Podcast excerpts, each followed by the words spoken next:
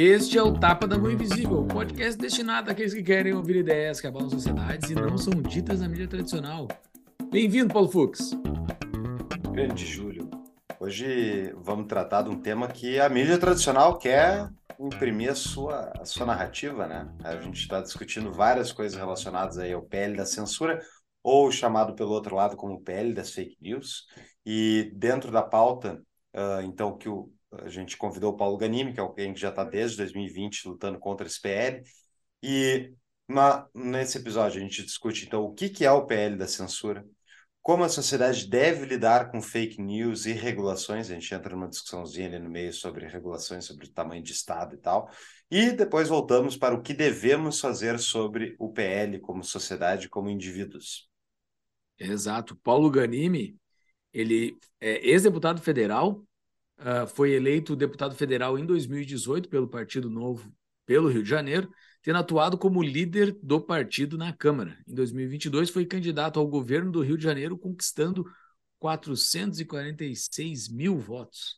Paulo é formado em engenharia de produção pelo Cefet do Rio de Janeiro e fez economia na UERJ, além de um MBA em gestão de empresas pela PUC Rio. Trabalhou 15 anos em grandes empresas multinacionais nas áreas de nas áreas financeiras e de gestão de projetos, uh, os últimos cinco destes como expatriado na França e nos Estados Unidos.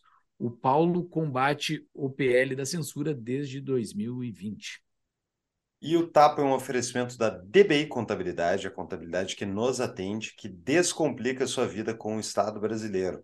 São 25 anos de experiência, mais de 300 clientes, e eles têm uma promoção especial para quem é ouvinte do TAPA quatro anos de isenção de honorários, mais abertura gratuita da sua empresa. Tudo isso vocês podem procurar eles no contato arroba dbicontabilidade.com.br ou no Instagram, arroba dbicontabilidade. E se você quer contribuir para a liberdade, contribua para o Tapa da Mão Invisível. Você não tem tempo para se dedicar para ideias da liberdade e fazer a sua divulgação, ajude quem está divulgando ajude nós do Tapa da Mão Invisível fazendo uma contribuição mensal. É só entrar em tapadamãoinvisível.com.br barra comunidade. Lá você vai receber um link para entrar na nossa comunidade do Discord. Mas se você não tem o interesse de entrar na comunidade, somente a sua contribuição já ajuda demais o nosso projeto. Lá no Discord, a contribuição de conversar com a gente durante toda a semana também é muito importante, pois tem muita gente de tudo que é canto do Brasil lá discutindo liberdade. Mas a sua contribuição financeira, fazer algo para espalhar as ideias da liberdade pelo Brasil pelo Tapa, já ajuda bastante, né, Fux? Completamente, nos ajuda demais. E para quem quiser então comprar os livros indicados no, no, episódio de hoje, é só entrar no nosso site para ver as notas do episódio, a nota do, enfim, com todos os links uh, que foram citados ao longo do episódio. E tudo isso é no tapadamãoinvisível.com.br. Exatamente. E estamos com a nossa pesquisa no ar, né? A gente sempre faz uma pesquisa de tempos em tempos para saber qual é o perfil dos nossos ouvintes. Então é só entrar em tapadamãoinvisível.com.br barra pesquisa. Lá vai ter o linkzinho, uma pesquisa de cinco minutinhos que você vai dar a sua o seu a sua avaliação do podcast, o seu perfil para a gente poder ter um mapeamento e sempre poder melhorar o nosso podcast. Então acesse lá. Isso aí. Bora para o episódio. Bora. Seja muito bem-vindo, Paulo Ganimi. Valeu, cara, por aceitar o nosso convite, estar aqui conosco para falar sobre esse tema. Obrigado, Júlio. Obrigado, Xará e Paulo Fux. Prazer estar aqui com vocês. Vou chamar pelo sobrenome aqui, tá? Para não dar confusão, porque Paulo é o nome mais entrevistado por nós aqui, disparado, ah, é? assim, na frente. A gente só entrevista Paulo. Uhum. Seis. Já foram seis Paulos que nós entrevistamos. Olha aí. Então eu vou chamar pelo sobrenome para não dar confusão aqui.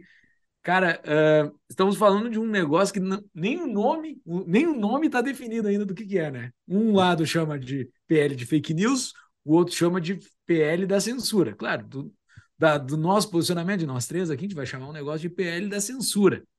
O que, que é esse negócio, assim, tá? Bota o pessoal no... Tenta esclarecer para o pessoal aí o que, que é isso. Yeah. Ô, Júlio, na verdade, a gente poderia até chamar de PL fake news, porque o PL é uma fake news, ele sim, porque o objetivo original, e eu confesso que eu não acho que o autor do projeto tenha sido mal intencionado, o senador Alessandro Vieira, apesar de eu ter algumas divergências com ele, ele é um cara técnico, é um cara sensato na maioria das vezes, mas é, escorrega em algumas visões de papel do Estado na vida das pessoas. E aí que eu acho que entra o início do problema do projeto. O das fake news, ele surgiu em 2020, né? Inclusive o número dele é 2630 de 2020. Foi no auge da pandemia, naquele momento em que se debatia muito fake news sobre pandemia, e aí, como um bom político, o senador Alessandro Vieira foi lá e falou: vamos botar o Estado para controlar alguma coisa, no caso, para controlar as fake news. E a gente sabe que isso não dá certo. Né? Eu acredito muito que a melhor forma de controlar fake news, que eu acho que é um problema realmente, fake news, é a informação, né? é a boa informação, é a verdade, e não a censura. E o PL, ele já era ruim no Senado, mas ele chegou na Câmara, conseguiu ser piorado pelo relator, que agora é o deputado Orlando Silva, do PCdoB de São Paulo. Então, é, já não poderia ser ruim né, um projeto com uma iniciativa como essa, ficou pior ainda caindo na mão de alguém do Partido Comunista do Brasil, que é um partido que tem no próprio nome né, é, a visão de que o Estado tem que controlar a vida das pessoas, né, tem que garantir igualdade, entre aspas, né, plena para todo mundo. E a gente sabe que isso é muito ruim. E aí o PL ele tem vários pontos. Um lado que ele censura, que ele cria órgãos de Estado para controlar o que é verdade e o que é mentira, mas tem um ponto também que vai além da liberdade de expressão, que vai na questão da regulação de rede social e na monetização da rede social, que tem aí, no nosso entendimento, um apelo muito grande das grandes mídias que querem usar esse PL para controlar a rede social, não só para a questão da verdade, da mentira, mas também para monetização dos canais. Eu falo rede social, cada vez que eu falo aqui rede social, entenda também como rede social YouTube, Google, qualquer coisa na internet que monetiza com propaganda paga. É, eu acho, Ganime, lendo aqui o PL, estava lendo para preparar o episódio, me parece que isso aqui é maior do que só essa dessa pauta que já é bem grande entre a briga e disputa entre redes sociais e mídia por dinheiro de patrocinador. Aqui tem, ao meu ver, claramente um ataque contra a descentralização e a horizontalização da comunicação e dos filtros da sociedade é, como um todo. E eu não sei se tu concorda com essa avaliação. O Fux, eu concordo plenamente. Eu acho que a população não entendeu, quer dizer, parte da população não entendeu a gravidade desse projeto, tá? É, é, felizmente, uma parte relevante da população está se movendo. A gente está vendo na rede social nos últimos dias né, um movimento muito grande, a gente tem liderado isso, tem muita gente participado, não só políticos, mas a sociedade civil, mas a pessoa que não é engajada politicamente, e até mesmo, Fux, isso não deveria ser uma pauta de direita e esquerda, deveria ser uma pauta de todos, inclusive a esquerda que dizia grande defensora da liberdade, né, da ditadura militar no Brasil e tudo mais, ela hoje está favorável a esse projeto e, e ela deveria ser uma que devia ser totalmente contra qualquer medida é, que tenha um caráter de, de censurar as pessoas. Né? Então, assim, o projeto é muito perigoso, e não só por conta de tudo que você falou, tudo que a gente pode detalhar aqui no projeto, mas até mesmo pelo momento que a gente está vivendo. Quando você começa a olhar, e eu postei isso recentemente nas minhas redes sociais, você começa com STF censurando deputados, parlamentares, pessoas comuns, indo na casa das pessoas por conta de mensagens em grupos de WhatsApp. Aí você vê o TSE fazendo a mesma coisa na campanha passada. Depois você vê agora a Câmara dos Deputados, Senado Federal, é, dando aval para que o Poder Executivo crie órgãos de controle e órgãos da, que vão definir o que é verdade o que é mentira, dá poder de polícia para as plataformas. E as plataformas não querem esse poder de polícia, tá? Não é dar um poder que elas estão pedindo, não, tá? E aí tem outro complicador aí nesse, nesse ponto. E regular também propaganda é um negócio que, só, se isso tivesse isolado, num contexto histórico diferente, em que a gente não estivesse vivendo várias ameaças à democracia e à liberdade de expressão, já seria complicado. Quando você vê isso ancorado com vários pontos recentes de censura, liberdade, é, ameaça à liberdade de expressão, você vê que é um caminho perigosíssimo que o Brasil está vivendo. E esse projeto ele reforça esse caminho e eu fico com medo do que vai acontecer daqui para frente, caso esse projeto seja aprovado e vire lei. Pois é. é eu até, honestamente, eu acho que esse tipo de coisa deve acontecer em países desenvolvidos também, tá? Eu estou vendo um ataque coordenado contra liberdade de expressão internacionalmente, enfim, nos Estados Unidos, isso é também é a questão das fake news, inclusive o termo, né? A gente conseguiu importar até o termo para discussão uh, no Brasil, mas me parece que esse movimento maior, assim, a, acima da liberdade de expressão, está justamente no fato de que, primeiro, foi eleito lá em 2018 um, um presidente um, que trabalhou muito por grupo de WhatsApp, e tem artigo nesse negócio aqui que é, é para atacar grupo de WhatsApp é inacreditável, ou seja, uh, não é parte do jogo nosso, não é parte do estamento, não, não joga com as nossas regras, então vamos criar maneiras nosso, de Nosso, não, nosso aqui. Nosso, tá, tá falando eles falando. falando é, desculpa, deixar bem claro, tô falando em nome deles, deles, quem é o deles? É o STF, que inclusive manda ministro fazer uh, uh, sugestões de alteração no PL, né? O legislador, nosso querido legislador, censor, juiz, carrasco, procurador, o que for, e até e auto-intitulado vítima Alexandre de Moraes. Né? O cara é o, o rei de todos os títulos, basicamente, do, do sistema brasileiro. Mas eu não sei, Gani, eu, tô, eu também concordo contigo, é muito preocupante isso, mas essa briga por centralização versus descentralização, uh, o que tem acontecido quando eles pressionam demais para centralizar mais e controlar, Será que é factível que eles consigam, de fato, impedir a descentralização com a internet, com VPN, com Bitcoin e outras iniciativas? Inclusive, tem uh, já um sistema em funcionamento de comunicação descentralizado, que é o Nostr, que eu não aprendi a usar ainda, tem uma barreira, mas, uh, ao meu ver, essas, quando eles vão para cima e tentam te impedir de usar o negócio, eles acabam provocando os indivíduos a buscarem alternativas. Tu acha que eles têm como ganhar isso? Eu, o Fux, eu acho que se você for olhar essas alternativas que você está trazendo, elas talvez elas concentrem cada vez mais pessoas incomodadas, irritadas e, e barulhentas, no bom e no mau sentido falando, tá? É, mas é uma minoria da população. Se você pensar Bitcoin, né? Quantas pessoas hoje têm Bitcoin no Brasil?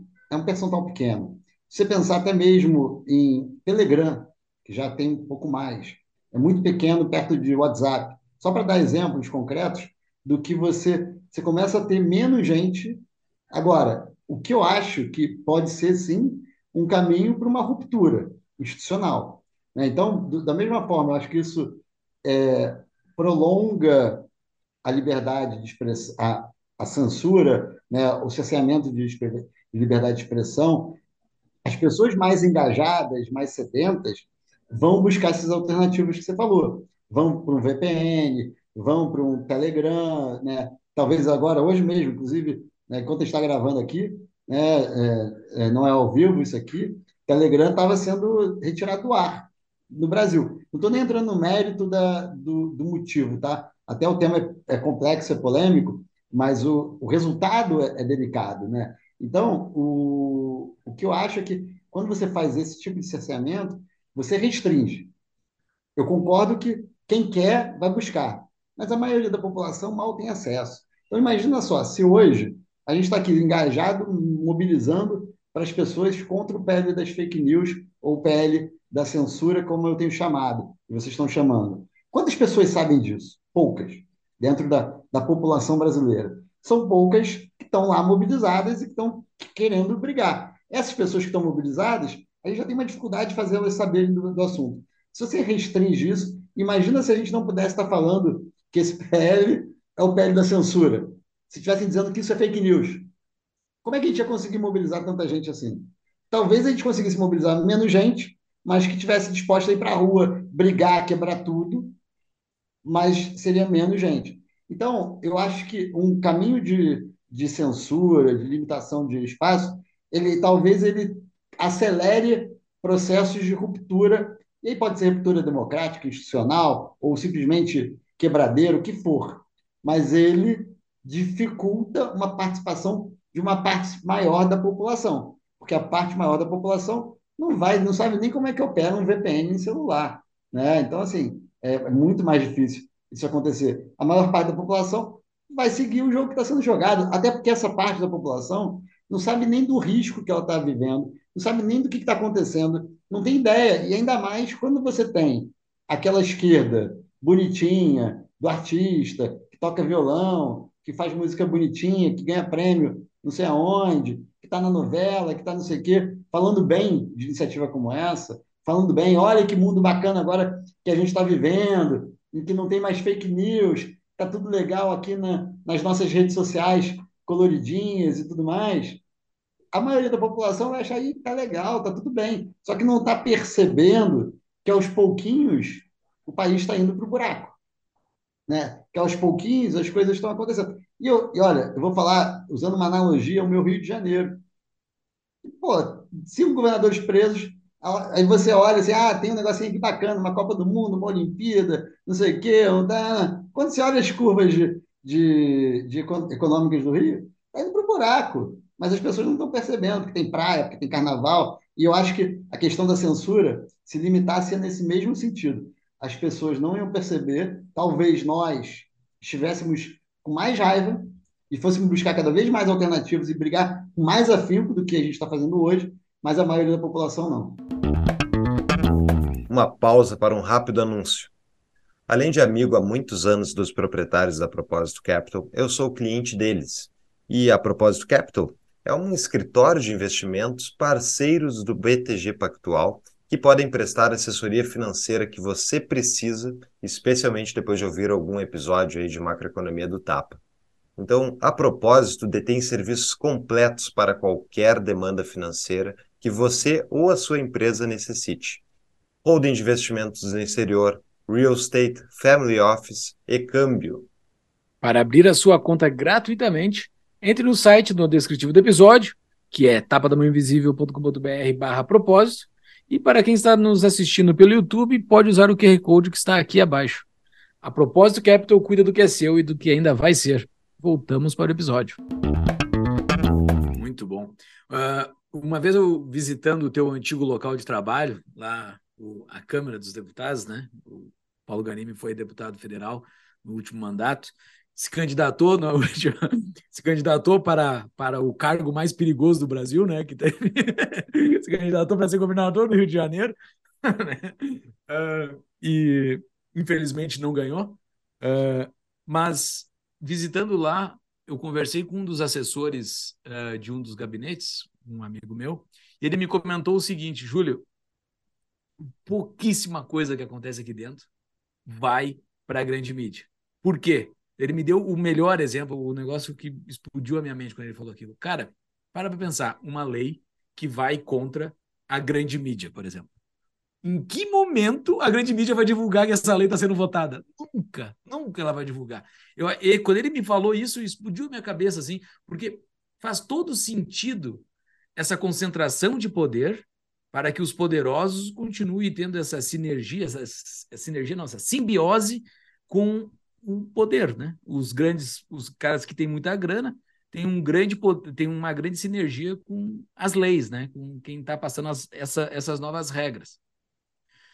Só fazer uma provocação anterior. A gente já não vive já num ambiente bastante uh, censurado. A gente já não está bastante censurado porque nesse nesse escopo que poucas pessoas têm contato com a, com a informação descentralizada, dentro do processo democrático, onde o que importa é a maioria, a maioria já está completamente alienada, né? A maioria já está completamente para um, uma censura. A gente já não vive nesse ambiente.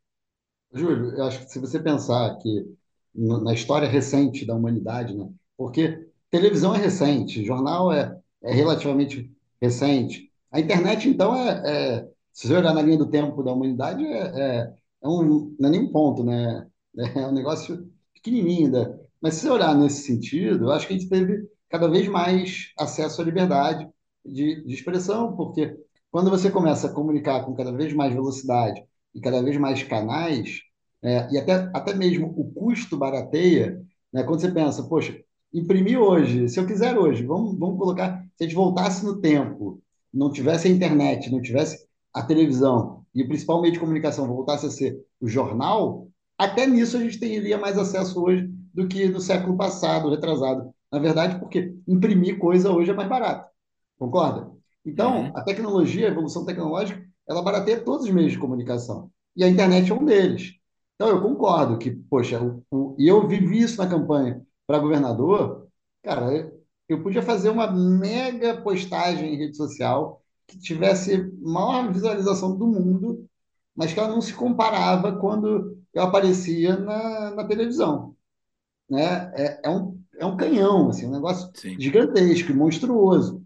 Então, eles têm um acesso à comunicação e à informação que gera uma certa censura, sim, como você está falando, mas não é uma censura imposta pelo Estado. É muito mais um poderio econômico, que ainda assim tem, tem questões aí que deveriam, poderiam ser debatidas e tudo mais. E até vou te falar, tá? Eu que defendo as plataformas, o meio, né, o, no sentido da, do modelo de negócio e tudo mais, tem discussões importantes nesse, nessa questão também. Quando você fala hoje em que, é, por exemplo, surgiu aquele, aquela plataforma chamada Parler, né? Acho que é Parler que era o nome, que era meio que uma plataforma meio de direita e tudo mais, que vários deputados parlamentares mais direita começaram a migrar para lá contra a, a, liber, a, a censura, né, que estavam chamando de censura e tudo mais, de Facebook, YouTube, Instagram e tudo mais. Aí você chega e fala, opa, peraí, mas o, a Apple Store e, o, e, o, e a Play Store do, do Android proibiram essa plataforma nos aplicativos, nos celulares deles. Por quê? Porque tinha um interesse né, contra esse negócio. Se você começa a verticalizar demais o mercado da comunicação, você começa a ter cerceamento de liberdade. Porque se eu hoje, eu não tenho nenhum problema, eu não acho nada demais, se o Facebook ou qualquer outra rede social falar, eu quero ser uma rede social de esquerda. Beleza, é direito dela. E eu defendo a liberdade, desde que isso esteja escrito ali, né, dentro do, do termo de, de, de uso da plataforma, o que, que ela defende. Se você falar de coisas de direita, você vai ser, vai ter sua, sua coisa é, derrubada e tudo mais. Eu acho isso legal como modelo? Não, não acho. Mas eu defendo o direito de alguma plataforma querer dizer que só pode gente de esquerda ou só pode plataforma de esquerda. Mas qual é o problema disso? É quando você verticaliza demais. Que o Facebook só pode ter coisa de esquerda. Não estou falando que é o caso hoje, não, tá, gente? Estou falando caso isso venha a ser. Facebook só pode ter coisa de direita, de esquerda, quando o Android e a, e a Apple começam a dizer que só pode ter plataforma Facebook na plataforma deles, quando você começa a dizer que o Google só vai apresentar coisas que têm alinhamento com isso, e aí você tem todo o ecossistema de comunicação indo para o mesmo caminho. Aí você tem um cerceamento ainda maior. Mas hoje, mesmo que tenha um interesse por trás, Júlio, ainda existe a possibilidade, que antigamente não existia, das pessoas usarem né, o celular, a rede social e falar: opa, peraí, eu discordo da grande poderosa. Eu, eu discordo das televisões. É difícil de chegar? É, você tem toda a razão. Mas ainda há possibilidade. Há 30 anos nem isso tinha. Né? Então a gente está no momento, tirando esse, e talvez esse seja o grande ponto, quando começa a surgir internet e todas as formas de comunicação que a internet trouxe, esses grandes grupos começam a se sentir cada vez mais ameaçados, não só pela economia, né, só pela propaganda, tudo mais, mas também por conta da centralização da informação. É, muito bom, cara. É, e dentro, dentro dessa especificidade da lei, que é o Estado se metendo na, nessa, nessa nossa, nesse nosso direito de falar.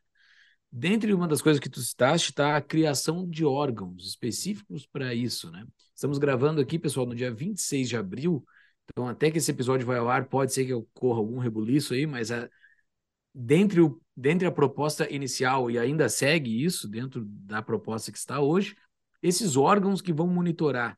O, o que, que eles vão fazer? É tipo, eh, porque a gente, nós que somos pró-liberdade, nós sempre fizemos a analogia que isso é o Ministério da Verdade, lá do 1984, né? Esses órgãos, eles são isso? Eles vão dizer o que, que, o que, que é verdade e o que não é verdade?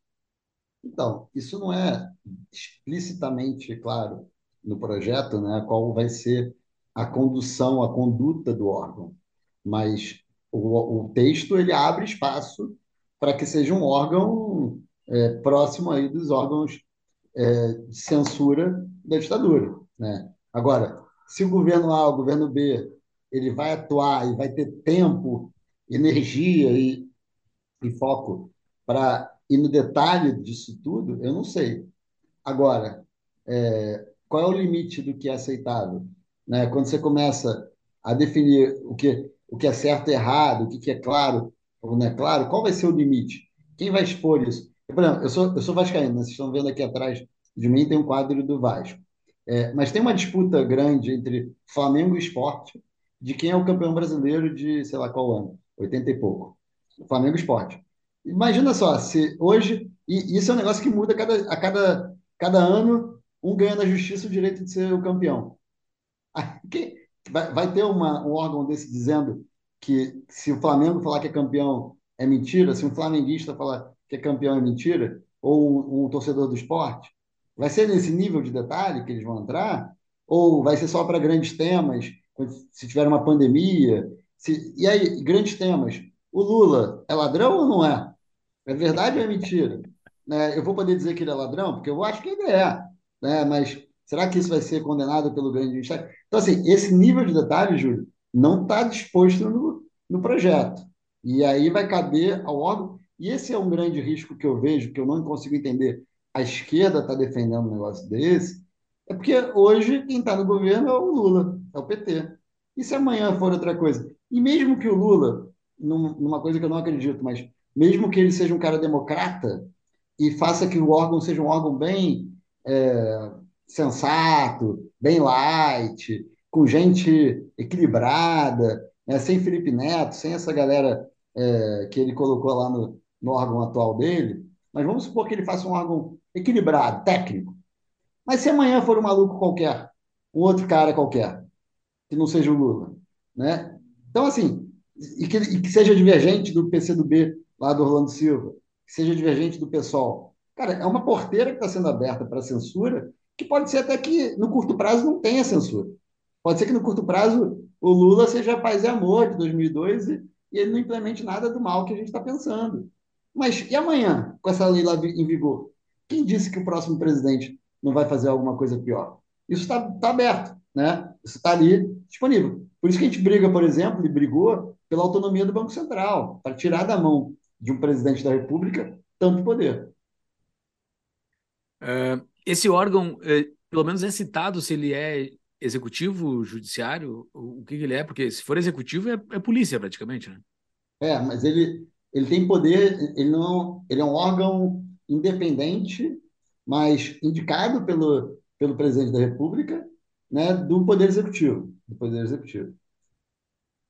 Interessante pois. isso. Ah, e eu, eu, como colorado, eu digo que o Inter é campeão de 2005, tá? É o campeão moral, é o campeão de 2005 porque foi tapetão lá e o Corinthians não é campeão de 2005, não.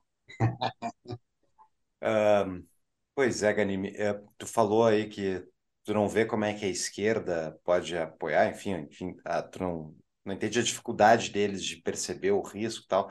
Mas olhando aí até isso, eu não me lembro qual é o partido do autor original do PL no Senado, é o Cidadania. Cidadania.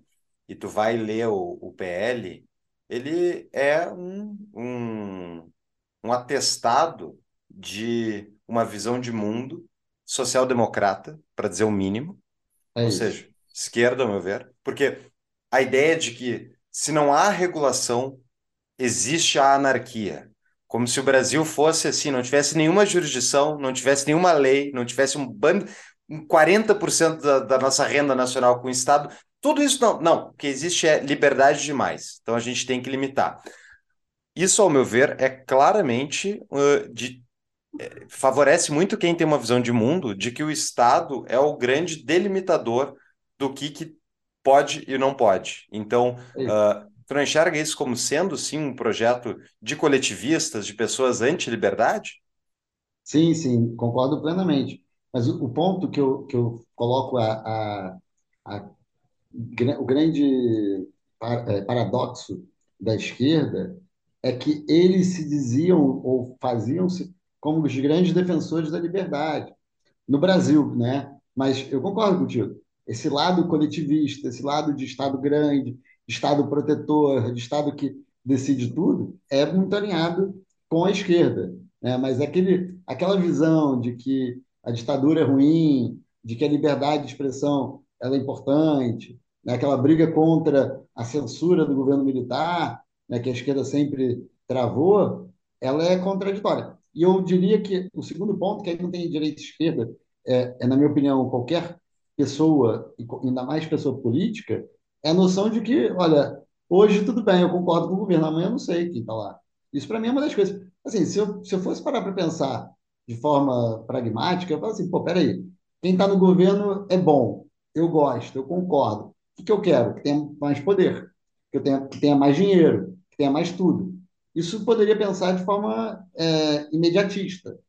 Mas eu, por exemplo, se eu fosse deputado em Minas, que o Zema é o governador, que eu concordo com ele 95%, 99%, sei lá, mesmo assim eu não ia dar mais dinheiro para ele, mais poder para ele, mais tudo. Mesmo que eu achasse que ele ia fazer o bem com isso. Por quê? Porque eu sei que amanhã ele não vai estar no poder. Porque eu sei que amanhã não vai ser ele mais o, o governador. Então, acho que tem um paradoxo nesse sentido também, de não pensar na história da humanidade do Brasil, em que a alternância natural de poder e que uma hora é um, outra hora é outro, e hoje pode ser bom para você, amanhã pode ser muito ruim. E que você trouxe um ponto, Fux, que acho que você abordou de uma outra forma, mas acho que é importante trazer também para a questão do papel do Estado, quase tudo, porque eu, eu, eu, recebo mensagens de pessoas que não são de esquerda, que são um pouco mais, ou pelo menos não são radicalmente de esquerda, são um pouco mais sensatas e falam assim: Poxa, Paulo, mas você concorda com racismo na rede social? Você concorda com homofobia na rede social? Você concorda com, sei lá, qualquer coisa, crime na rede social? E eu falo, não, mas para isso a lei já existe. E as pessoas têm que entender que a rede social ela não é um mundo à parte e de que você precisa de leis o tempo todo específica para a rede social. Então, por exemplo, se você comete um crime que ele existe aqui no ambiente físico, ele também existe na rede social. Inclusive, a gente vê pessoas com frequência sendo condenadas no, no direito civil ou no direito criminal, penal, com frequência. E que é normal, e que eu acho que isso, isso é, é, é válido. Né? Você, você comete um crime no mundo virtual, um crime que já é previsto no nosso Código Penal, você tem, tem que valer para a rede social também. Mas isso já tem, isso já existe. Você não precisa criar uma lei específica para isso. Uma breve pausa para uma propaganda especial. Nós do Tapa nos preocupamos em ofertar somente patrocinadores validados e sérios. Graças à ampliação do número de episódios, estamos agora com espaços disponíveis na nossa grade. Se você tem interesse em uma audiência diferenciada e nacional, o Tapa é o programa para você. Temos patrocinadores de muito tempo que atestam. Patrocinar o Tapa vale a pena. Caso você tenha interesse em saber mais, nos envie um e-mail contato arroba tdmi.com.br, TDMI de tapa da mão invisível. Se você está ouvindo esse anúncio, o seu cliente também pode estar ouvindo. Voltamos ao programa. Sim, concordo. É, é pra, assim, tu falou, é, tu, tu vê o, uh, o risco óbvio disso ser transformado como uma arma para um lado para o outro. Mas convenhamos, né, Ganime? Tu não é um cara da média, assim, intelectual do Brasil. Não que. Eh, e talvez, meu ponto aqui é o seguinte: essa esquerda que tu comentou que lá na ditadura estava lutando contra a censura e tal, né? mas saindo de esquerda ou direita, a população brasileira passou por um regime ditatorial e com isso enfrentou algumas várias perdas de liberdade e teve que passar a se preocupar um pouco com essas coisas. Talvez por isso tenha criado uma resistência. O, o brasileiro médio, a elite brasileira, teve que passar pela, pela hiperinflação para entender que cuidar da moeda minimamente é, é o básico para a sociedade funcionar. Hoje já tem uma população inteira de pessoas jovens que não estavam vivas naquela época e que provavelmente têm que ainda aprender essa lição. E Será que não é o caso aqui? Será que o Brasil não tem que piorar mesmo para as pessoas começarem a acordar um pouco? Porque eu não estou falando aqui do cara que, sabe, trabalha de sol a sol e, e não tem um, um não tem tempo para pensar. Ele está pegando dois ônibus para sair da cidade de satélite para vir na cidade grande para trabalhar e blá blá. Esse cara está ralado. Mas, pô, a elite brasileira, será que ela não precisa levar na cara um pouco do Estado, mais, mais para começar a ter um pouco de responsabilidade com o futuro do país? Ô, Fux, eu, eu gosto da sua reflexão. Acho até que parte da, do, do, da, do molde que a sociedade e a cultura brasileira concebeu tem a ver com a falta de grandes rupturas, né? A nossa, a nossa independência não foi algo brigado, a nossa democracia não foi algo brigado, a gente não teve, né, nível nacional, grandes questões, né? e até mesmo, se você parar para pensar, qual é a idade do Brasil? O que é o Brasil? É, eu sempre trago essa reflexão que eh, nos Estados Unidos, por exemplo, né, o Júlio está aí, ele sabe, qual, os Estados Unidos, eu nem sei a data, né, a idade certa, mas os Estados Unidos eles consideram como Estados Unidos é a independência, não é a, a, a chegada dos espanhóis ou dos ingleses ou de ninguém outro. Né? O Brasil tem 523 anos, né? nos Estados Unidos não é isso.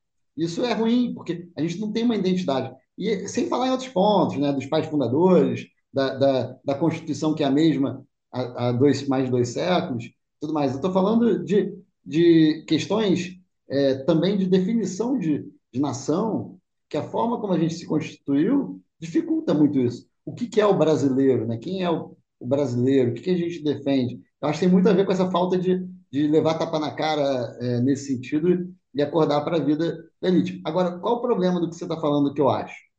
É que, se piorar muito, a elite não vai sofrer. Quem vai sofrer, é, e é o que está acontecendo. Assim, eu, eu, eu falo aqui pelo Rio, cara, pô, cara, o Rio está muito mal. Assim, é, é um negócio bizarro. E a elite está ali, não, mas tá, dá, dá carinho no governador que, que, que é corrupto, vai lá, abraça o prefeito, sabe? É um negócio assim bizarro, porque para a elite, o pior que esteja, tá bom, né? Então, quem sofre mesmo é o cara que pega ônibus, é o cara que está sofrendo todos os dias e que vai ver cada vez mais o dinheiro ser roubado porque você não tem liberdade de expressão. Isso é uma coisa importante. Né? Talvez se a gente não tivesse o mínimo de liberdade de expressão é, na época do Petrolão, da Lava Jato, tudo mais, a gente não tivesse Lava Jato, a gente não tivesse é, pego um bando de gente colocado na cadeia, né? E, e, ainda mais se não for interesse da grande mídia, como, como o Júlio trouxe. Então, é, a, a, noção da liberdade de expressão, a noção de defender o que a gente está defendendo aqui, impacta muito a gente, impacta muito a pessoa que pega, que depende do, do do, do, sistema de saúde público.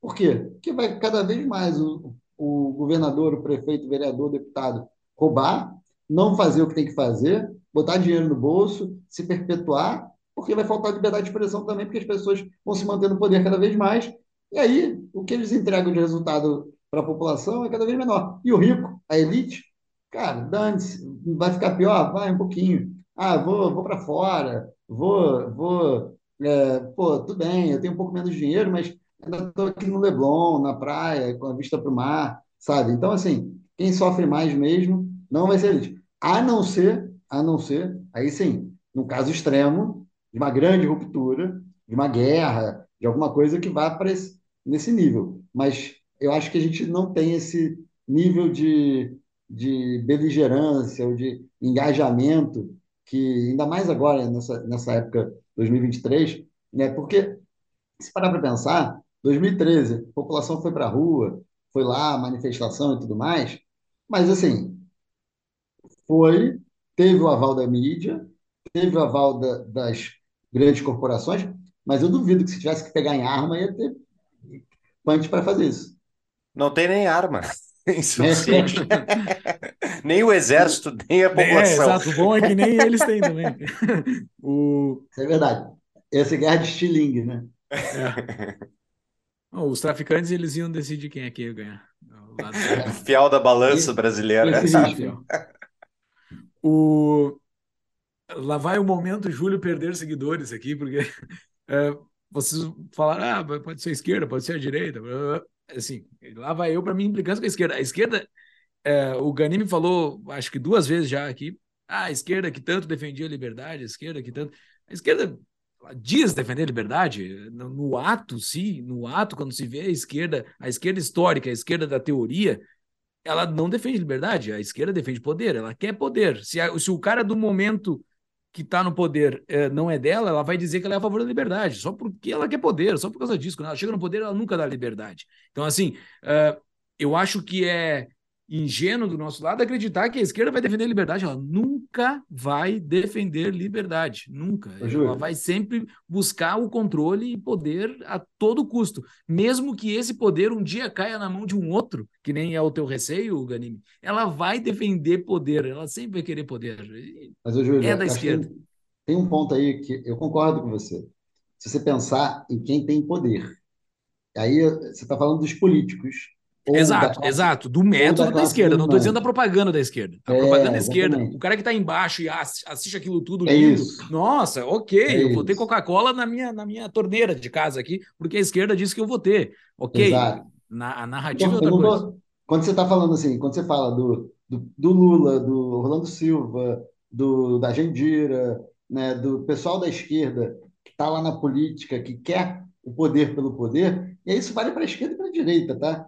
Quem está no poder quer mais poder e, e dane-se todo o resto. Isso aí eu concordo plenamente contigo. Eu estou falando mais da esquerda, da esquerda festiva, da esquerda bonitinha, da esquerda do, do seu amigo, do seu colega, do seu, do seu é, parceiro de show de futebol, que se diz esquerda e que não tem essa ânsia pelo poder que você está falando, mas tem uma ânsia muito mais pelo, pelo conceito da esquerda. Esse está defendendo também o PL das fake news, entendeu? É esse meu ponto.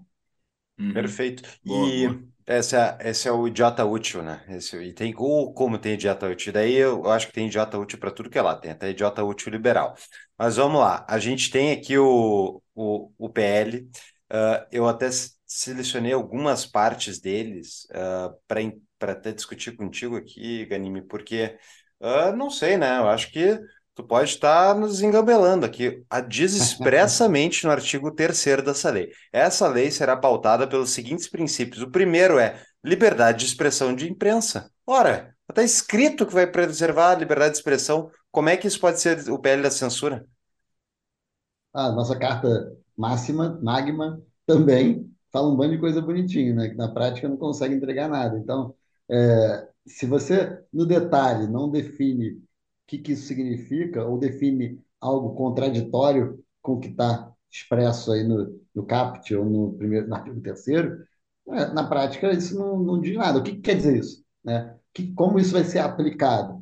É claro que pode muito bem um juiz bater de frente com o restante e falar, não, mas espera aí, tudo que está embaixo está contra isso aí. Mas aí cabe interpretação. E aí a gente deixar na mão da interpretação, a gente está vendo o que, que o STF está interpretando, inclusive coisas que não estão escritas, né? Então, assim, é. se, já, se quando está escrito já, já é difícil é, o pessoal interpretar direito, imagina assim. Né? Então é muito perigoso isso. É, isso, isso aqui é, é feito para ir parar no STF. Esse negócio é, é, extremamente contraditório e ele é feito assim, vamos levar para o STF, para o STF passar a jurisprudência do que, que é a verdade. Então é um PL, ao meu ver, feito para o STF julgar o que é verdade. Vamos lá, tem outras coisas com, uh, completamente bizarras aqui, porque ele diz, por exemplo, que essa lei tem como objetivos o combate ao comportamento inautêntico, que daí, pelo que eu vi depois, eles estão falando dos robôs e da automação para comunicação fingindo serem pessoas, e as redes de distribuição artificial de conteúdo de fomento ao acesso à diversidade de informações na internet do Brasil. E daí ele fala também ó, que a lei tem a defesa da liberdade de expressão e o impedimento da censura no ambiente online. Mas Logo depois, quando a gente desce o PL, vai entrando aqui, né? E, e cada linha nova do PL é mais uma questão que pode ser discutida, que é mais uma, uma parte que tu pode contradizer com alguma lei já original, enfim, coisa do tipo. Mas eu queria reforçar, reforçar não, citar aqui o caso que eu achei melhor, que é no, na parte que ele está falando sobre o serviço de mensageria privada, que são as que estão focadas, né, então, nessas redes, WhatsApp, qualquer coisa do tipo. Então, eles dizem aqui, por exemplo, que eles, uh, o, a plataforma deve limitar o número de encaminhamentos de uma mesma mensagem a usuários ou, ou, grupos, bem como o número máximo de membros por grupo. É o Estado brasileiro regulando o número de pessoas num grupo de WhatsApp. E assim, e como é que as pessoas olham isso e dizem, não, faz sentido o Estado funcionar, tá ligado? Não, como, cara? Como, tá ligado? Não faz sentido. E, antes de passar a palavra, fala. por favor. Não, vai lá, vai lá. Não, não, é só citar mais um aqui que é o uh, que eles têm que desabilitar, as plataformas têm que desabilitar por padrão a autorização para inclusão em grupos e listas de transmissão ou mecanismos equivalentes. Então, assim, na prática, é, tu não pode organizar pessoas. Tu não pode botar pessoas que tu mesmo conheça, botar dentro de um grupo e daí, a partir disso, comunicar com elas. Ou seja... Mas está na Constituição a livre associação, está lá na Constituição claro. a livre associação. Cara, é de, é de enlouquecer. Uma pausa para quem gosta de entender como a economia de fato funciona anunciamos o nosso novo patrocinador, o Instituto Mises Brasil. O Instituto está com site novo, com cara nova, com maior acervo de artigos para a liberdade do Brasil, além de informações de cursos e das suas pós-graduações. Eles têm pós-graduações em Economia da Escola Austríaca e Direito, Ciência, Política e Liberalismo. Então, caso você queira saber mais, assim como saber sobre o Clube Mises e outras iniciativas desse grande instituto, acesse mises.org.br e ajude a difundir as ideias da liberdade e a construir um Brasil mais livre. Voltamos ao episódio. O, não, o que, eu, o que eu ia comentar agora, é que tem um ponto que para mim é primordial em qualquer legislação, em especial a legislação que fala de tecnologia, né, que aqui a gente está falando tecnologia, é que, por exemplo, se você falar, ah, limitar por grupo, aí o cara pensa, pô, mas né, o, o cidadão que está ouvindo a gente aqui, ou está lendo esse texto vai pensar, ah, mas o WhatsApp já faz isso. Só pode encaminhar para cinco, só pode não sei o quê. Tudo bem. Você pode, pode até ter coisa aí que o WhatsApp já faça e que não vai ter nenhum impacto para o WhatsApp. Mas pensa na inovação, pensa nas soluções futuras. Pensa só, grupo de WhatsApp, grupo de mensageria. Gente, isso é o que existe hoje dentro da, das definições que a gente tem hoje. Há quanto tempo tem o WhatsApp, né, que, é, que é talvez a maior plataforma de mensagem hoje do mundo, do Brasil pelo menos. Cara, muito pouco tempo, né? É, é um negócio recente.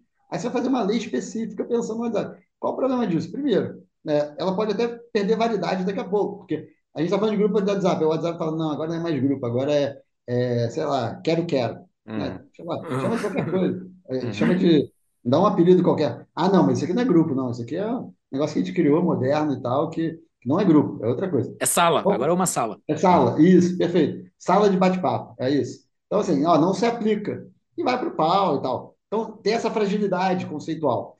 Tem outra fragilidade que é o contrário. É, será que eu não estou restringindo o futuro, a inovação, coisas que hoje a gente nem tem ainda, que a gente nem sabe que pode existir e que isso está limitando? E aí também está limitando não só a inovação plena, ampla para o mundo, mas também está limitando a inovação chegar no Brasil. Porque uma plataforma nova, alguma coisa nova, fala, pô, peraí, eu vou para o Brasil ou não vou? Cara, é tão complicado lá, tem aquela lei lá do, das fake news, da censura, tudo mais. Cara, quer saber? É, o mercado é bom, é grande, tem gente pra caramba que adora a internet, mas eu vou deixar isso de lado porque eu não quero dor de cabeça. Cara, não duvido nada que aconteça. A gente tem um, um exemplo recente que todo mundo aqui no Brasil foi muito engraçado. Quando a gente começou a debater o PL dos é, aplicativos de, de entrega de transporte, usaram pra caramba o caso da Califórnia, que lá fizeram. Cara, a Califórnia foi, fez um PL parecido com o que o Brasil tentou fazer.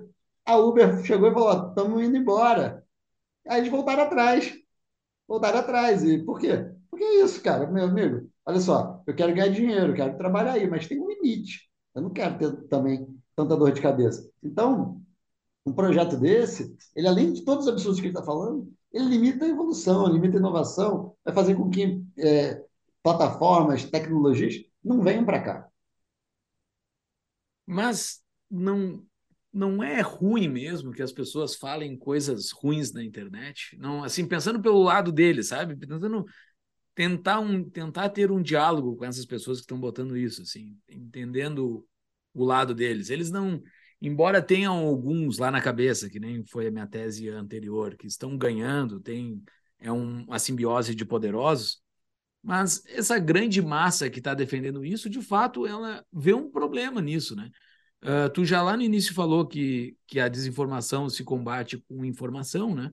Mas uh, isso não é esse, essa, esse argumento não é suficiente para eles. Eles ainda acham que o Estado tem que se meter nisso. Então, uh, não, não tem uma dor legítima aí que a gente deveria tentar achar uma outra forma e não só uh, uh, barrar essa, essa, essa, é. essa PL?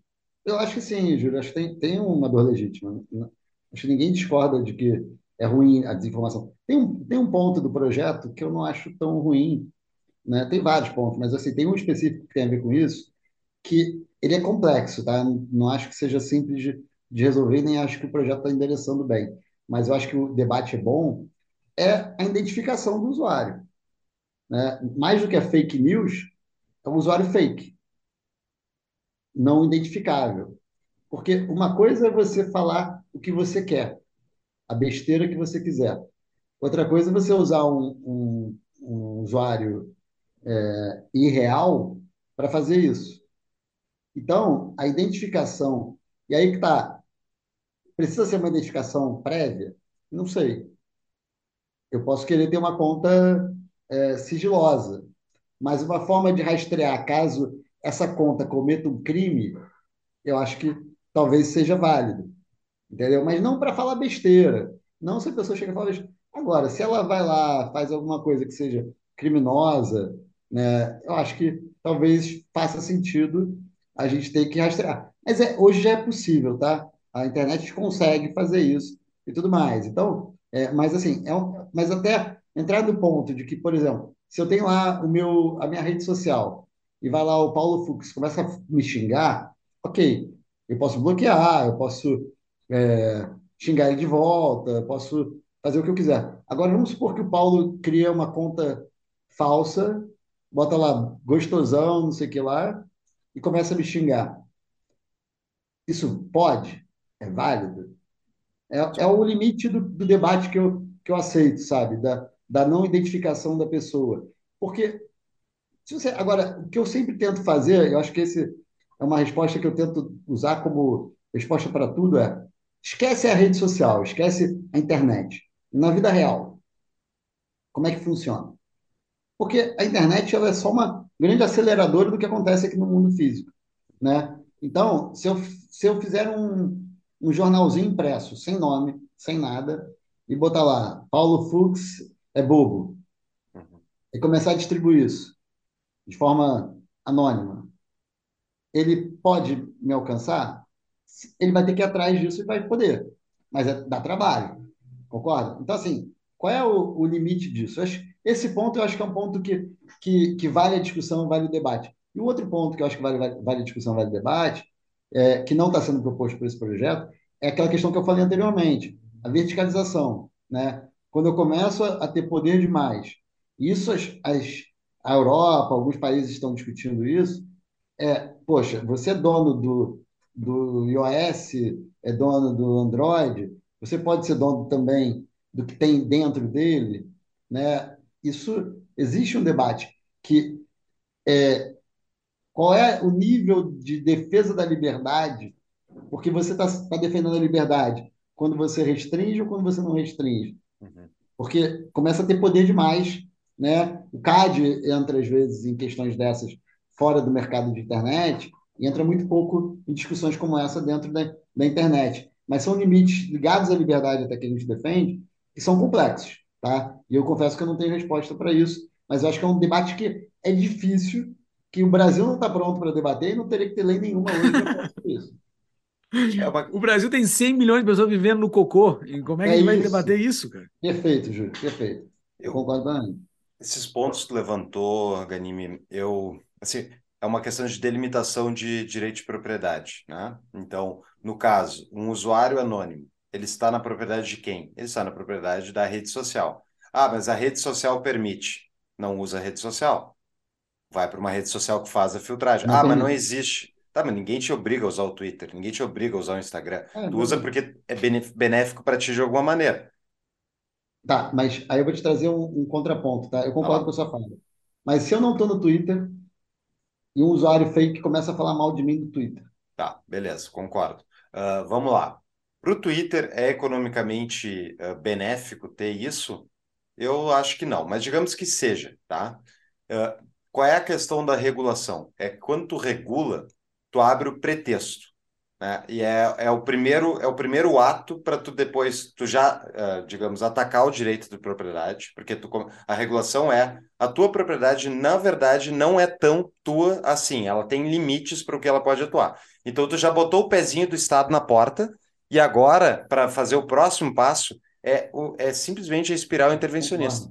Então. Não, mas, Fux, quando eu estou dizendo que o debate ele é válido, eu não estou defendendo que o projeto é, defina Sim. isso, não. Eu estou falando só que é um problema válido, e eu defendo também, inclusive, para a maioria desses problemas, uma autorregulação dos, é, dos, do, das próprias entidades, assim, de, tipo, ó, gente, aqui a gente faz uma regra nossa aqui de que não é uma boa prática ter usuário não identificado. E aí, de repente, se alguém quiser fazer isso, fora faz. Não estou pedindo para o Estado botar o B dele, não. Perfeito. Estou falando que são, de, são deba debates válidos nessa discussão. Né? Porque, e, e aí entra, entra, acho que o grande debate que é válido também. Eu estou até trazendo isso para mostrar que o tema ele é relevante, como vocês trouxeram. Né? Não é um tema é, pouco relevante.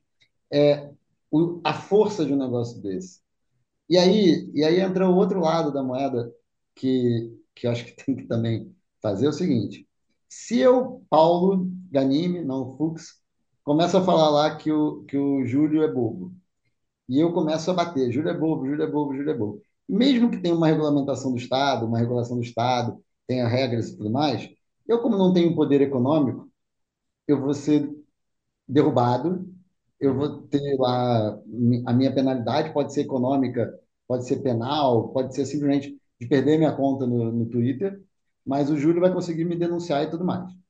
Agora, se eu for um grupo econômico importante, eu não estou falando grande do nível Globo, não, estou falando importante pequeno até, perto da Globo, mas, mas assim, com algum dinheiro para fazer, cara, eu dou um jeito de burlar a regra e eu vou ter dinheiro para fazer que tenham 500 mil perfis chamando o Júlio de bobo, uhum. independente de, de, de regra que seja feita pelo Estado, feita pela própria ferramenta, feita por autorregulação do setor. Então, é, mesmo que a gente coloque tudo isso dentro da caixinha, cara, no final, quem vai poder fazer besteira é quem pode fazer besteira e vai fazer cada vez mais besteira.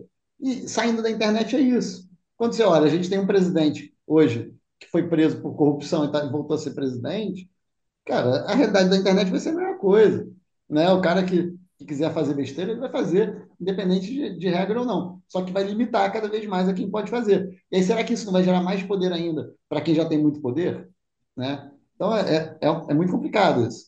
É uma, é uma boa discussão, uh, e eu sou contra essas regras e tal, e regramentos, uh, embora eu concorde, a autorregulação acho uma boa, ela não é perfeita e certamente vai ter interesse econômico, talvez, de plataformas de deixar burlar, ou de plataformas que não querem seguir a autorregulação.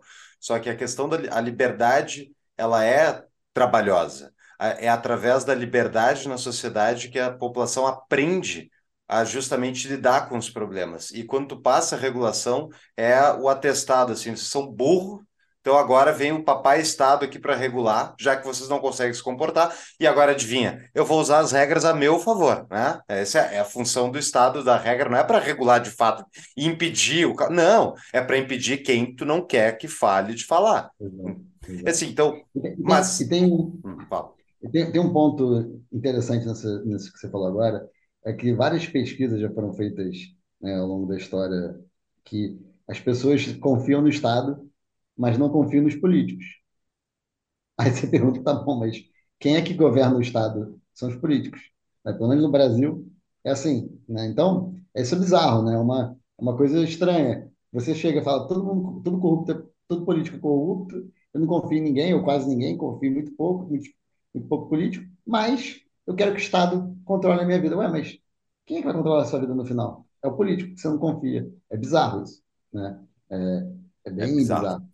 É se a gente ainda tivesse no Brasil uma estrutura de Estado, não de governo, mais consolidada, mais estabelecida, mais confiável, seria até uma delegação, que eu não gosto, tá? mas que seria aceitável, entendível, de uma lógica cultural até. Né? Acho que até você tem países em que a sociedade escolheu isso uhum. e funciona bem, e não, e não por é, ditadura, não por cerceamento de liberdade, mas sim por escolha da sociedade de delegar algumas funções para o Estado, né? não necessariamente para o governo. Né? E isso pode funcionar. Né? Você pode falar, cara, eu prefiro abrir mão, isso até é uma liberdade, né? Eu prefiro abrir mão da minha liberdade é, pontual para ter uma liberdade mais ampla. E é, um, é uma discussão até complicada, né? Porque, por que eu estou falando isso? Se você considera, e é, e é um tema difícil aqui de, de falar, mas, por exemplo, você acha que o cara que mora na favela do Rio de Janeiro é um cara livre? Então, ele é mais Não. livre do que se ele tivesse uma regulação do Estado, uh, por exemplo. Sempre que tem uma regulação do Estado dizendo, por, por exemplo, que tu tem que pagar 50% da tua renda, 40% da tua renda, tu é livre? É... Então, depende. O que eu estou dizendo é que se ele é obrigado por uma ditadura a pagar isso, não, ele não é livre. Mas se ele tem, ele escolhe que ele prefere ter um Estado grande, que coloca a arma na mão e que vai lá e mata todos os bandidos, e no final das contas ele tem mais liberdade de ir e vir, de trabalhar e tudo mais, talvez ele se sinta mais livre. É, não, não é o mundo que eu, que eu defendo, Sim. não, tá?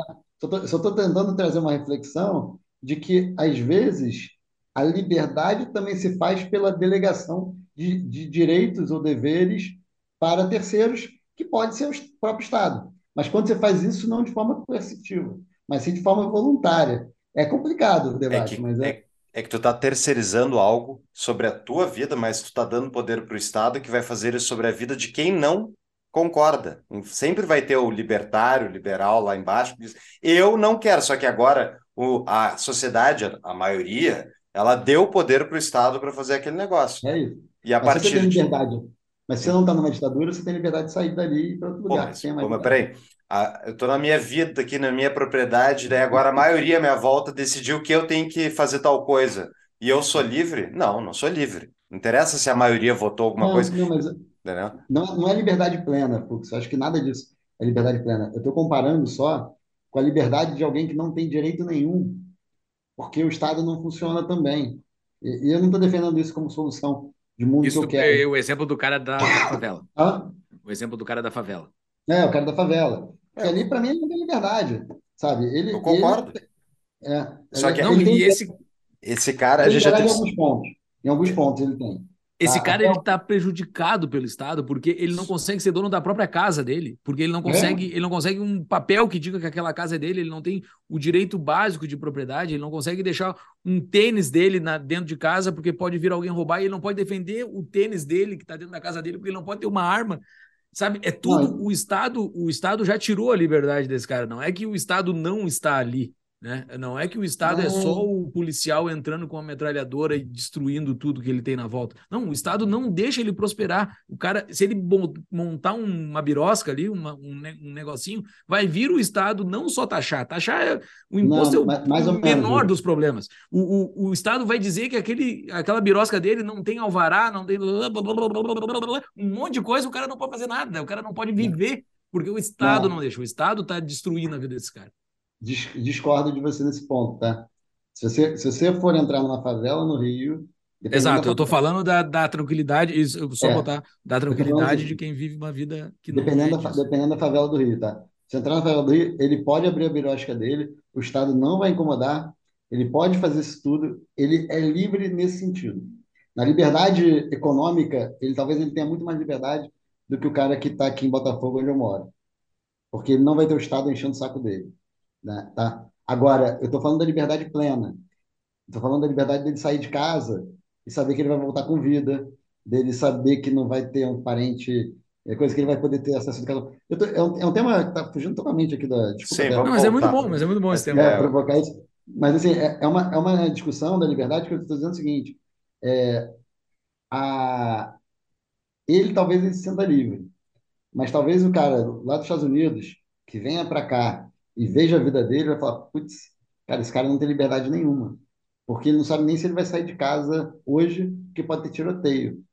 E o cara lá dos Estados Unidos, às vezes, mora num estado que é muito mais regulado, com muito mais controle, muito mais coisa do que esse cara. Ele se sente, se sente mais livre, porque naquilo que ele quer ter liberdade, o Estado não enche o saco dele. Pode cobrar imposto, pode ter regra, pode ter não sei o quê, mas a percepção dele de liberdade é maior. Assim, é, é uma. É claro que para mim nenhum dos dois é a solução, tá? Nenhum dos dois é o estado que eu quero. Mas eu estou dizendo só que é, qual é o, o, a noção de estado que eu quero, né? E qual é a liber, o sentimento. Até porque tudo, muita coisa que a gente está falando tem um lado técnico, lado científico e tem um lado emocional, né? Então, qual é o, qual é o sentimento de liberdade que eu quero ter, né? Valores são subjetivos, né?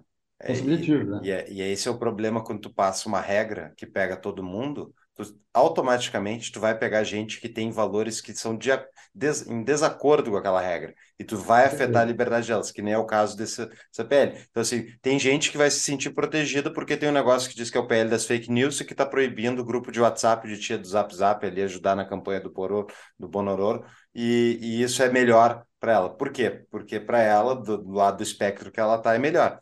Mas ah, a liberdade que a gente estava falando antes, né? Como é que, como é que a sociedade deve lidar com fake news? Tu falou que com a verdade e tal.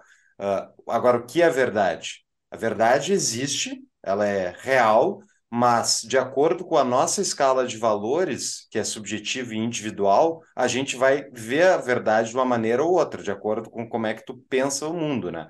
E todas essas regras, elas acabam por uniformizar na média digamos assim, na média daquela distribuição normal de pessoas, ou na verdade, na média dos grupos de interesse que conseguiram fazer ali a junção à volta do Senado, do Congresso e fazer a votação. Quem é que desse lado aqui, Ganime, tu estava falando antes da gente gravar, estava falando sobre que isso teria um impacto tal para as, provavelmente para as Big Tech, né, em favor dos grupos de interesse da imprensa tradicional, ok? Mas isso também vai afetar o comerciante e as pessoas que estão usando as redes sociais para fazerem promoção e para fazerem, enfim, utilizarem elas para O, venda. Como é que isso acontece? olha, o projeto ele prevê que as plataformas vão ter que disponibilizar toda a estratégia, na verdade, todas as informações do, dos impulsionamentos, né, da, das propagandas pagas em, nas redes sociais, YouTube e tudo mais. Então, é, hoje, se eu quero lá, eu tenho meu público-alvo. Meu público-alvo é o cara, sei lá, branco, de olhos, é, de olhos claros, de óculos. Eu estou brincando aqui, geralmente não é assim, né? Mas, mas assim, eu, eu tenho esse público-alvo. Isso é uma estratégia minha comercial de marketing. Eu não quero que meu concorrente saiba, certo? Você vai ter que ob- obrigatoriamente divulgar isso para todo mundo. Então, é, a plataforma ela vai ter que colocar à disposição da concorrência as informações estratégicas de quem faz propaganda nas, nas redes sociais, que hoje, né, você tem várias técnicas, várias Ah, questões de, de marketing digital, que é, é um mercado por si só, né, gerou um movimento enorme e você vai estar limitando isso, vai encarecer o mercado de, de propaganda. É, é uma tentativa, no nosso entendimento, de fazer com que as pessoas migrem do digital para o físico ou para ou para televisão, né, e rádio tudo mais.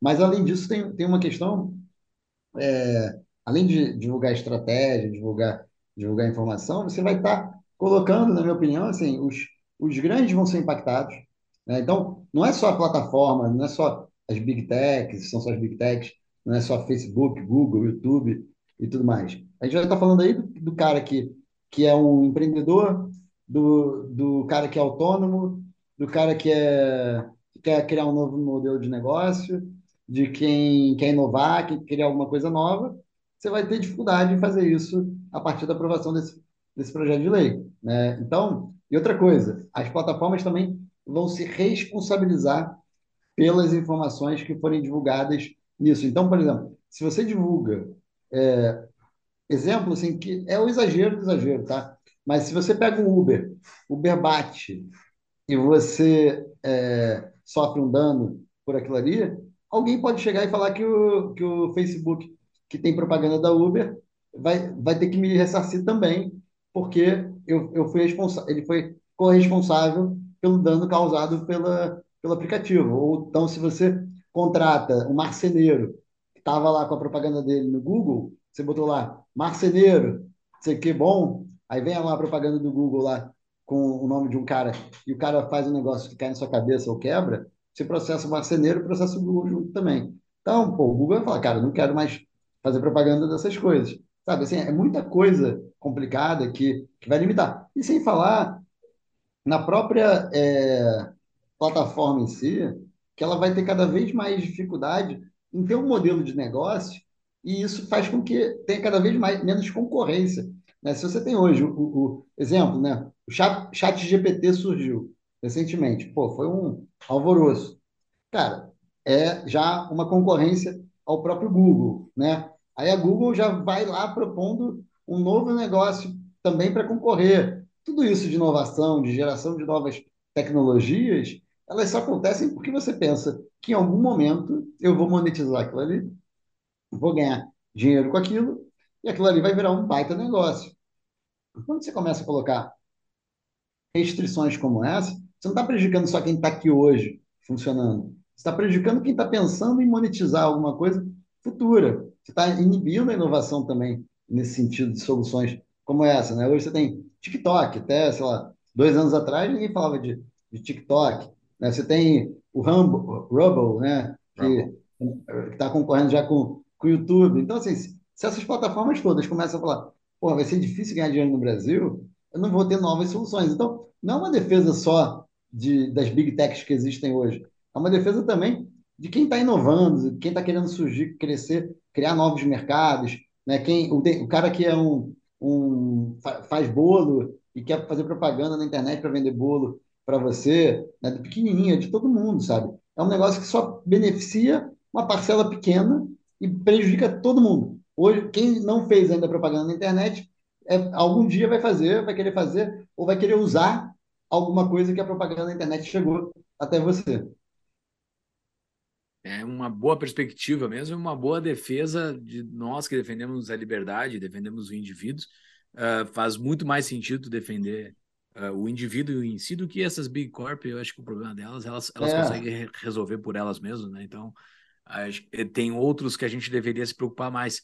Tem uma pergunta que eu ia te fazer, mas nós temos os nossos patrões aqui, que eles nos pagam um valor um pouquinho a mais por mês para poder fazer perguntas para os nossos convidados. E quem quiser fazer uma contribuição também, etapa do invisível.com.br barra comunidade, daí consegue fazer perguntas para os nossos patrões. Uh, pergunta do Rafael. Paulo, depois que o PL 2630 for aprovado, quais serão os próximos passos dos defensores da liberdade? Bom, primeiro, Rafael, né? Rafael. Rafael, eu espero que ele não seja aprovado. E até para explicar para vocês o trâmite, e a gente está gravando aqui no dia 26 de abril, como o Júlio já falou, é, o projeto foi aprovado na urgência na Câmara e provavelmente quando esse episódio for ao ar, ele pode ter sido ou não aprovado na Câmara, mas de qualquer forma ele tem que voltar para o Senado. Então não acredito que ele volte para o Senado e seja aprovado no Senado a tempo antes da gente estar tá conversando aqui, está no ar esse episódio. Então, mesmo que ele seja aprovado na Câmara, ele volta para o Senado. E a nossa batalha continua até a última instância. Tá? Então, assim, é, vamos continuar aqui lutando para que ele não seja aprovado. Se ele for aprovado, cara, vai ser botar a boca no trombone todo dia. Né? É, é mostrar, se ele for aprovado, tem a segunda parte, que é a regulamentação dele. Bom, primeiro tem que ser sancionado pelo presidente, mas eu duvido que o presidente vete alguma coisa que a gente quer que ele vete, né? Lula, é dele, né? Talvez ele vete as coisas boas, né? Nem sempre tem bom, mas, mas se e ainda tem esse ponto, tá, gente? O projeto ele pode sofrer mudanças até a aprovação. Então pode ser até que tenha coisa boa que entre, coisa que boa que, que saia. Então assim, é, o presidente pode até vetar também. Aí se vetar alguma coisa, volta para o Congresso derrubar ou manter os vetos. E aí depois disso, eu acho que Rafael é, é acompanhar de forma bastante é, de lupa para ver como isso está sendo aplicado na prática. Porque a pergunta que eu acho que o Fux fez lá atrás é: ah, esse órgão tal, Ministério da Verdade, esse órgão não é um ministério, né, ser um órgão independente, qual vai ser a composição dele? Então, acompanhar como é que vai ser a composição dele, né? como é que as plataformas vão, vão lidar com isso. Então, acho que tem um acompanhamento constante e também, aí eu acho que vale, né? é difícil, uma vez aprovado, é, mas qualquer deputado, senador, pode apresentar um outro projeto de lei que melhore esse projeto, que, que tire os danos desse projeto, a dificuldade é aprovar depois, mas isso acontece às vezes, né, quando um projeto é aprovado, às vezes, um tempo depois, algum deputado, senador apresenta um projeto que pode minimizar os danos ou pode melhorar o projeto, e aí seria um trabalho para os nossos amigos ali que defendem a liberdade fazerem na Câmara dos Deputados, se isso for aprovado. Só que, assim, é difícil acreditar, uma vez esse projeto aprovado, caso tenha maioria, que alguma coisa seja aprovada. O que pode acontecer, que acontece sim, gente, é que as pessoas olham o todo e falam, eu concordo com 70% do projeto, e aprovam porque o todo foi o acordo. E depois alguém muda um dos 30% ali, que talvez tenha maioria para mudar e consiga melhorar um pouquinho. Mas é, é difícil isso acontecer, tá? Não sei se eu É, respondi. não, a- a Respondeu por mim, sim. É. Pessoal, Nostra, vamos para outras plataformas descentralizadas. Ainda não não tá, não tá morta a luta, vamos, vamos batalhar. Mas ontem foi a votação da urgência desse projeto, né, Ganim? E teve muita gente aí da suposta base de direita, oposicionista ao PT, que votou a favor da urgência. Não aconteceu isso? Aconteceu. É, se você olhar os gráficos por partido, tem partido que é de oposição que não teve a totalidade dos votos. Teve muito deputado que não votou, tá? Então, se olhar a votação, não teve o quórum máximo. É raro ter o máximo, mas o quórum não foi alto. E, e não é. Tem um ou outro que não votou porque realmente não estava lá, mas a gente sabe que teve deputado que não votou porque não quis botar o dedinho ali e ser crucificado depois. Tá? Então, e aí é um ponto que é importante. O projeto de lei para ser aprovado, é, ele precisa de uma maioria simples. Então, ele não precisa ter mais da metade dos votos, ele não precisa ter é, três quintos, ele não precisa ter é, nada. Se, se a maioria dos deputados que votarem no dia votarem a favor, ele está aprovado. Então, é uma votação que o cara tem projeto que é PEC, por exemplo, que precisa de 308 votos. Quando a PEC é ruim, se o deputado não vota, é a mesma coisa que votar não. Então, Uhum. deputado que não quis se comprometer e não votou numa PEC, ele está ajudando a não aprovar a PEC, mesmo que ele não vote. Né? Nesse caso do projeto de lei, o cara que não votar, ele está atrapalhando. Ou, ou melhor, está deixando de ajudar. Porque o que vale é o saldo final.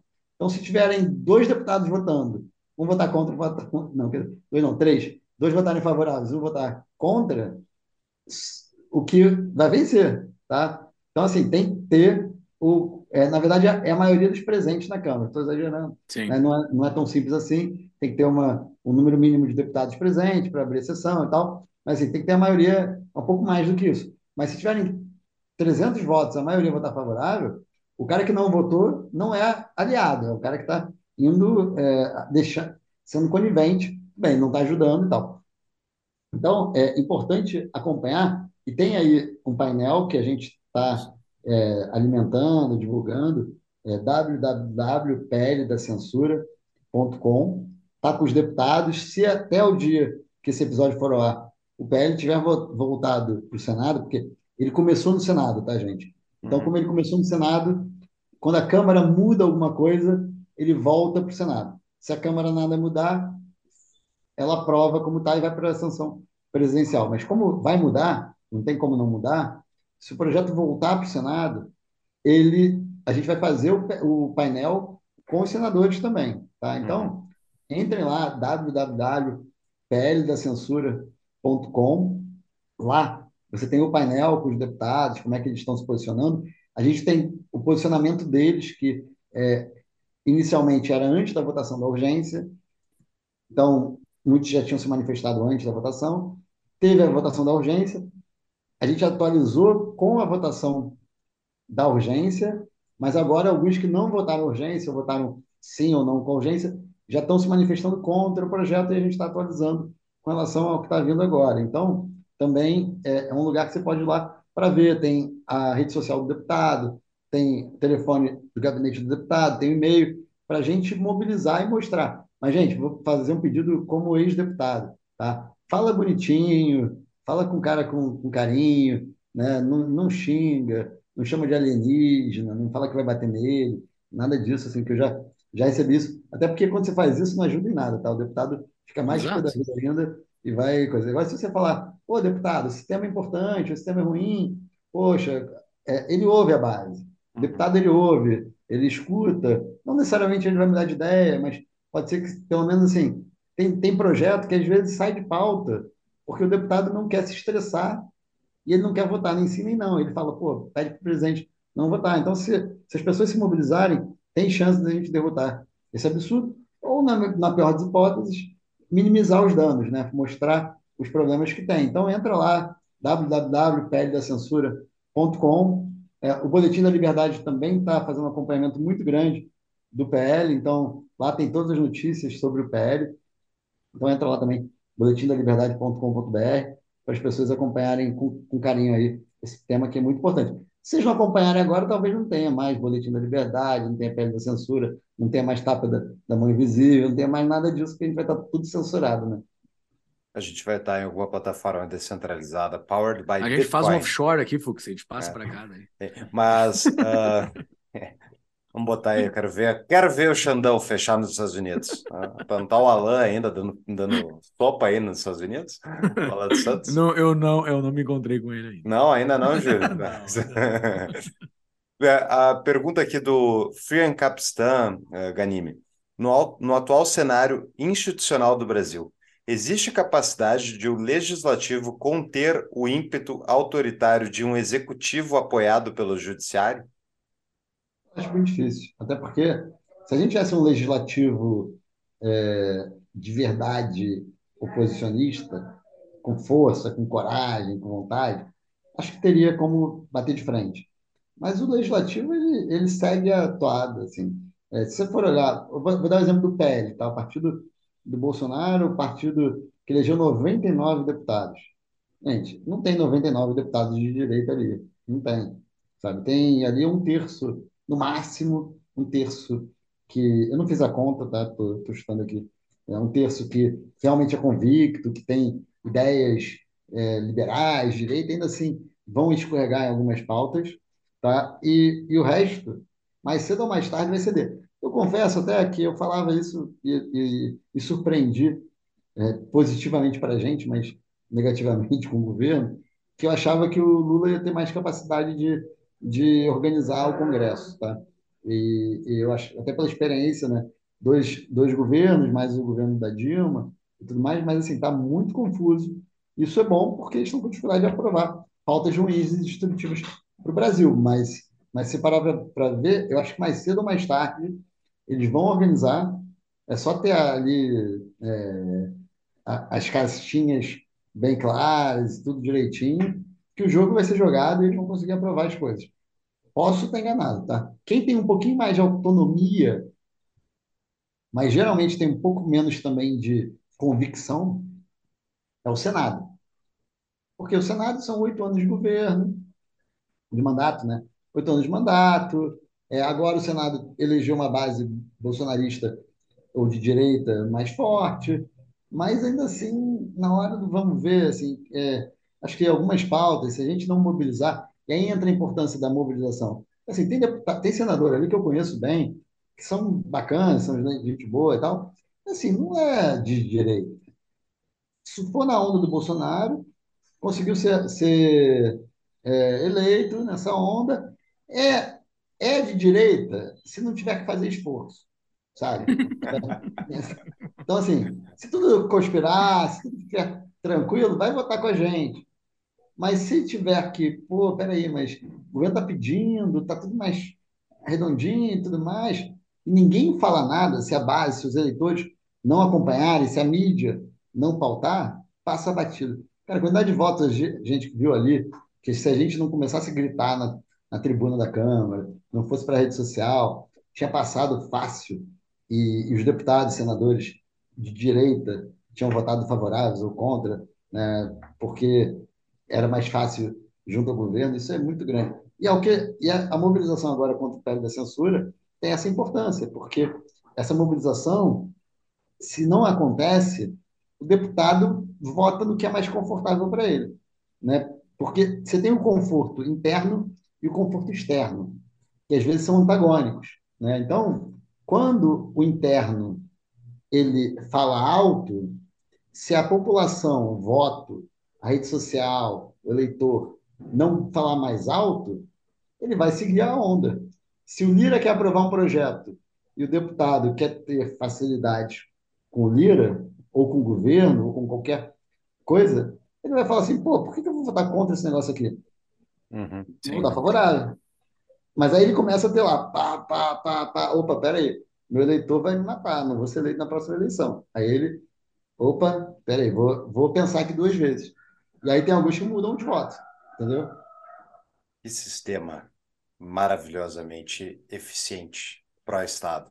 Né? Então, uh, Ganime, é uma tristeza a gente ter que falar desse assunto aqui e de censura e tal. Esse é o terceiro episódio seguido que a gente grava, até o, o, o do Paulo Ebel vai sair depois desse, que é sobre o marco de saneamento, as medidas do Lula.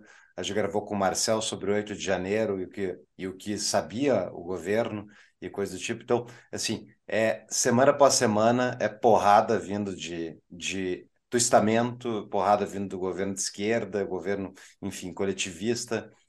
Mas é isso, se a gente não se preocupar e não fizer nada, passa a boiada. É pior, fica pior, não é? Ah, eu vou ignorar e o mundo vai melhorar. Não, tu vai ignorar, tu vai te ralar uma hora, vai, vir, vai chegar em ti, entendeu? Mas uh, vamos lá, bola para frente, a gente não perdeu ainda e vamos ter campanha aí no, nas redes sociais, já está acontecendo, né, contra esse negócio. Uh, Ganime, fala. Mesmo quando a gente perde, às vezes, se a gente não tivesse brigado, a gente já está abrindo a porta para que outras derrotas viessem depois. Né? Então, é, eu estou confiante que a gente vai conseguir virar o jogo aí nesse negócio, mas se não virar, não é para desistir, não, é, é o contrário, é para é, subir mais o tom, se mobilizar mais ainda e ir para a guerra, porque senão, cara, é, é, o que você falou, abriu a porteira, passa tudo, mas, mas se abrir a porteira, se a gente perder, mas perder brigando, diminui o ímpeto, o ímpeto desses caras que não é certo que eles vão ganhar tudo que eles querem, né? Não é porque a gente está enfrentando um cenário adversarial que a gente vai perder necessariamente tudo. Não, é exatamente por isso que tem a possibilidade deles não ganharem. Isso depende da mobilização do nosso lado. Então, temos que agir. Uh, Ganime, dica de livro e considerações finais, por favor. Dica de livro. Bom, os livros liberais aqui, eu acho que você já deve ter falado de, de todos eles. Eu, eu gosto muito do do livro do Nassim Taleb, A Teoria do Cisne Negro. É um livro que eu gosto bastante. Mas eu vou dar uma dica diferente aqui, até porque vai ter um lançamento aqui no Rio em breve de um amigo, o Luciano Pires. Não sei se vocês conhecem. Luciano Pires tem o podcast Café Brasil. É, e ele está com um livro que tem até a ver com esse tema da, das fake news, Merdades e Mentiras. Não é erro meu não, tá, gente? Não falei errado, não. É Merdades e Mentiras que ele fala do tema de fake news mas não tentando regular com o Estado, mas sim como tratar do tema na comunicação, como tratar do tema e até mesmo da manipulação, né? Da fake news, não a fake news que a gente tem abordado hoje, mas sim da manipulação da informação até por parte da mídia, por parte da, da população. E aí quem é do Rio, dia 15 de, de maio, vai ter um lançamento aqui é, na Livraria da Travessa do Shopping Leblon. Eu vou estar lá junto com Roberto Mota e Luciano Pires fazendo bate-papo sobre esse livro. E quem não for do Rio, também compra o livro, lê e tal. É um cara muito inteligente, muito bacana e acompanha o Café Brasil. Show de bola, é, vai estar. É... Tá... Desculpa, eu ia falar só que vai estar nas notas do episódio de livros. Eu vou botar aqui, se tiver um link do evento, eu coloco também na nota do episódio. Quer falar, Júlio? Ele, esse, esse título ficou muito bom e o, e o Luciano é um dos precursores do podcast no Brasil, né? Um cara, exatamente, É um cara é, bem bacana de seguir mesmo. São parênteses que eu, eu ouvi o Luciano Pires quando eu morava na França, nos Estados Unidos, morava fora, e ouvia ele, né? E achava legal pra caramba, nem conhecia. E aí depois eu vinha ser entrevistado por ele no, no Leadercast. Então é bacana, né? Quando você tem alguém que você admirava e depois está junto aí em algumas coisas. Né? Que legal, que legal. É. Então tá, uh, baita dica, valeu, cara, muito obrigado. O papo foi muito bom, acho que elucidou bem. Fux? Faltou uma coisa. Quais são as tuas redes, Ganime, que eu peço para o ah, pessoal boa. te seguir? Boa. Paulo Ganime. Paulo Ganime. Tá? O pessoal sempre troca meu, meu nome. Facebook, YouTube, Twitter, Instagram, é, tudo você me encontra lá, LinkedIn também, estou lá. Eu confesso que eu tenho andado não tão ativo quanto antes, até, mas nessa pauta da, da, das fake news, da censura, eu tenho falado bastante lá, então me procurem lá para a gente conversar e quem quiser também é, conversar sobre outros temas, estou à disposição. E, e o boletim, né? Isso aí. E o Boletim da Liberdade, boletimdaliberdade.com.br, né? É um portal, um site, um jornal online que existe há, há uns seis anos, não era meu, nem é, não era, eu não era parte dele, já fui notícia nele, mas, mas não era. E agora, esse ano, a gente assumiu, eu e a Sara, minha, minha esposa, que é jornalista, né, a gente está tocando ele, para continuar falando sobre liberdade, né? dar, um, dar um boom aí nesse tema da liberdade, ter mais um espaço, né? É, o, o, que a liberdade impera. Então, assim, é um jornal com posicionamento, tá? Não é, não é, não é chapa branca. Não é chapa branca, fala a verdade, pensa mesmo, não tem nenhum problema em se posicionar, tá? Mas é de forma clara, né? Não é aquele negócio que, uhum. que faz de forma Sim, escondida. Finge que não é. mas. Finge que não é. Mas assim, a gente tenta ser jornalístico, né? E não, e não opinião é opinião, jornalismo é jornalismo, mas é um jornalismo com opinião. a gente a gente ficou sabendo eu e o Fux que o que o, que o boletim estava mudando de mão e, e daí a gente até comentou, pá, tomara que fique em boas mãos, né? E que bom que ficou em boas mãos, cara. Sucesso para ti aí. Uh, eu sigo há muito tempo. É um sempre produziu material muito bom e está seguindo agora desde que está com vocês, segue com material muito bom. Então sigam lá o boletim, pessoal. Legal. É, eu não divulguei muito, até porque eu, eu não quero que o boletim seja o boletim do Ganime ou da Sara, né? Que seja uma instituição é, independente, né? Que que não é segredo, que a gente divulga, sabe? Todo mundo sabe que a gente assumiu, já saiu em outros lugares, mas a gente não quer dar essa cara personalista, né? Então, hum. é realmente um lugar para divulgar a liberdade. Tem várias colunas bacanas aí de vários movimentos liberais que estão lá também. Então, vem com a gente aí, acompanha lá para a gente continuar falando de liberdade. Isso aí. Maravilha, Garim. Muito obrigado. Ó, gente, só um ponto aqui. Eu já entrevistei esses caras aqui também, ó. É lá no meu podcast. Eu dei uma parada no meu podcast, é, mas eu, eu, antes de ser entrevistado aqui pelo, pelo Júlio e pelo Paulo, eu entrevistei eles. Na época, no auge da pandemia, eu estava lá com o meu podcast rodando toda semana. Né? Então, quem quiser também ouvir o outro lado da moeda, é, vai lá no meu podcast no, no Spotify e tudo mais, para ver quem me entrevista pelos dois. Eu vou colocar o link nas bom. notas, notas do episódio. Ah, foi bem legal. Uh, muito obrigado, Ganime, sucesso em todas as tuas empreitadas aí. Uh, e, que, e, pela, e pela liberdade, né? Temos muita coisa para fazer. Tamo junto aí, tamo junto. Até mais. Obrigado, gente.